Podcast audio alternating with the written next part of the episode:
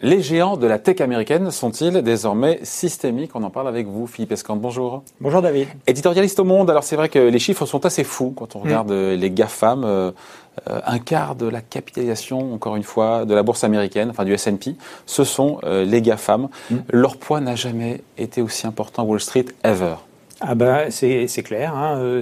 on, vit, on, vit, quelque chose quoi. On est au-delà de 7 000 milliards de dollars de capitalisation euh, là, on parle uniquement des GAFAM, on ne parle pas de la tech, c'est encore autre chose. On parle de cinq valeurs. Cinq valeurs, et ces cinq valeurs, elles, elles représentent plus, euh, à peu près la totalité de toutes les valeurs qui sont cotées dans la zone euro. Et, euh, et, et, à peu près, à peu près 20% de, des valeurs cotées aux États-Unis. Ah, c'est intéressant. Donc c'est absolument considérable. Et effectivement, euh, quand euh, elles sont, enfin, elles sont évidemment intégrées dans l'indice Standard Poor's 500 et elles représentent à peu près un quart de cet indice. Cinq valeurs qui représentent un quart de, un quart de l'indice. La question de fond, c'est de savoir si les cours boursiers qui ont flambé, est-ce que ce n'est pas aller trop vite et surtout plus vite que les profits ou est-ce que les profits ont suivi pour le coup?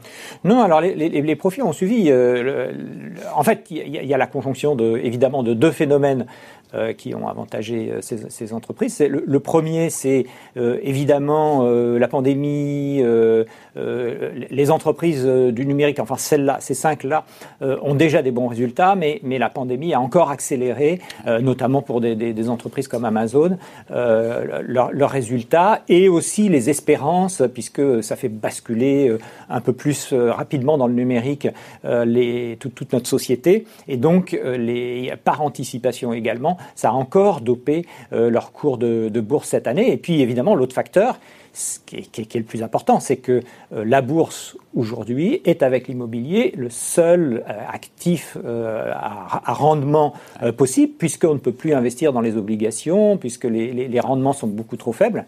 Et donc, il n'y a plus que la Banque centrale qui, rachète, qui achète les obligations du Trésor. C'est plus comme avant les Chinois, les Allemands, enfin tous ces, tous, tous ces investisseurs extérieurs. Qui achetaient la dette publique américaine. Qui achetaient voilà, le T-bond, le, les, bons du trésor euh, américain, le dollar, quoi, en quelque sorte.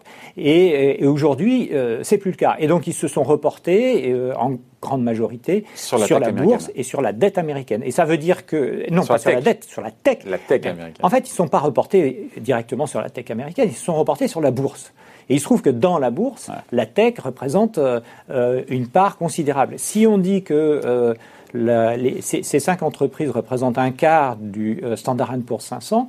Euh, vous savez que tous les, euh, les, les, indices hein, qui, représentent la majorité des achats boursiers, tous, ces, tous, ces indices, les ETF qui suivent les, trackers, qui suivent mm. notamment enfin, les grands indicateurs comme le, le, S&P, évidemment, ils sont extrêmement dépendants. Ils achètent de la tech par, par, ce biais-là, donc par, par différents canaux.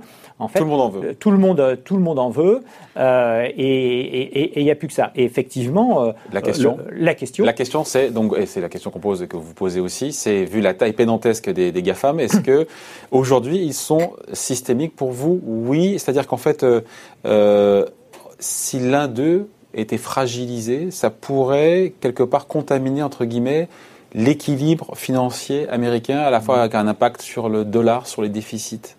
Eh ben, c'est-à-dire, oui, il y a, effectivement deux choses. Hein.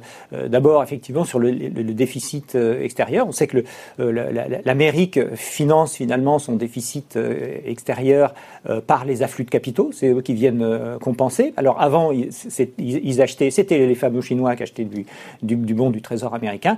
Aujourd'hui, c'est toujours des Chinois ou des, ou, des Allemands, des gros épargnants, toute cette épargne qui va s'investir dans la bourse. Donc il y a une partie très très importante euh, de, la, de, la bourse euh, américaine qui dépend de cet afflux, euh, de, cet afflux de, capitaux étrangers. Euh, et, et, donc pour le déficit extérieur, pour financer. Pour financer, pour financer effectivement. Parce que pour équilibrer euh, le, le déficit extérieur. Et puis il y a un autre élément qui est très important. Alors là, c'est ça, c'est la partie déficit extérieur. Donc on est vraiment dans la macroéconomie. Puis il y a un autre aspect qui est, qui est très important, qui est, qui, qui est à, la, à, la, limite de la macro et de la micro, c'est les fonds de pension. C'est-à-dire que euh, les fonds de pension sont gorgés aujourd'hui euh, de, de, de, de valeur tech par définition, hein, comme on vient de le dire.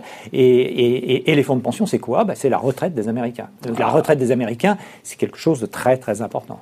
Donc fragiliser euh, un GAFA, encore une fois que ce soit euh, en cherchant à le saucissonner, le, démanteler, en attaquant encore une fois le, euh, leur monopole, de fait, ça serait donc fragiliser la bourse américaine et par ricochet, à la fin, donc le dollar et à la fin, Mr. Smith. Voilà. Alors, en fait, en fait, c'est évidemment plus compliqué que ça. Euh, oui, pardon, je résume un peu. Non, non mais c'est plus compliqué dans la mesure la où... pensée complexe, c'est vous. Ah, voilà, en fait, il y, y a, deux éléments qui jouent, qui sont un peu contradictoires. Il y a d'une part celui-là, euh, qui, qui, plaide effectivement euh, pour le, le, maintien de la puissance des GAFA. Et puis on n'a pas cité non plus euh, la souveraineté et la guerre technologique avec les États-Unis, qui fait qu'on ne va pas se désarmer face à la puissance chinoise. Euh, hein, la guerre entre les États-Unis et la Chine.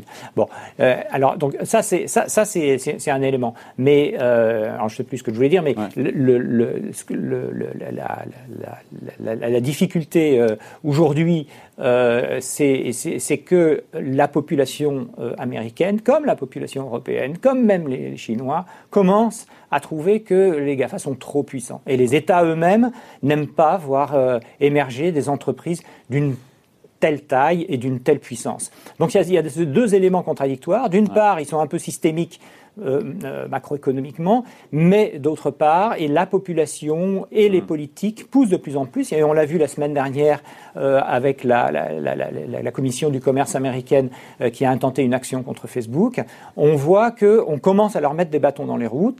les Chinois ont fait la même chose avec Alibaba parce qu'ils ne veulent pas la constitution de monopoles privés trop puissants face aux États. Donc ces deux choses-là, est-ce qu'elles sont conciliables?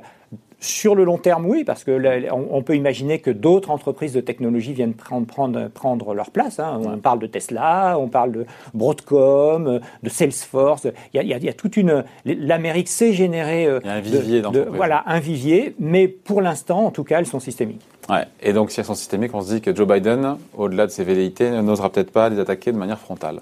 Surtout en sortie de crise. De manière frontale, sûrement pas. Euh, parmi ses propres euh, conseillers sur la tech, il y a euh, une vice-présidente d'Apple et Eric Schmidt, l'ancien président de Google. Donc on pense que ce sera assez bordé de ce côté-là. Ils seront là pour le raisonner.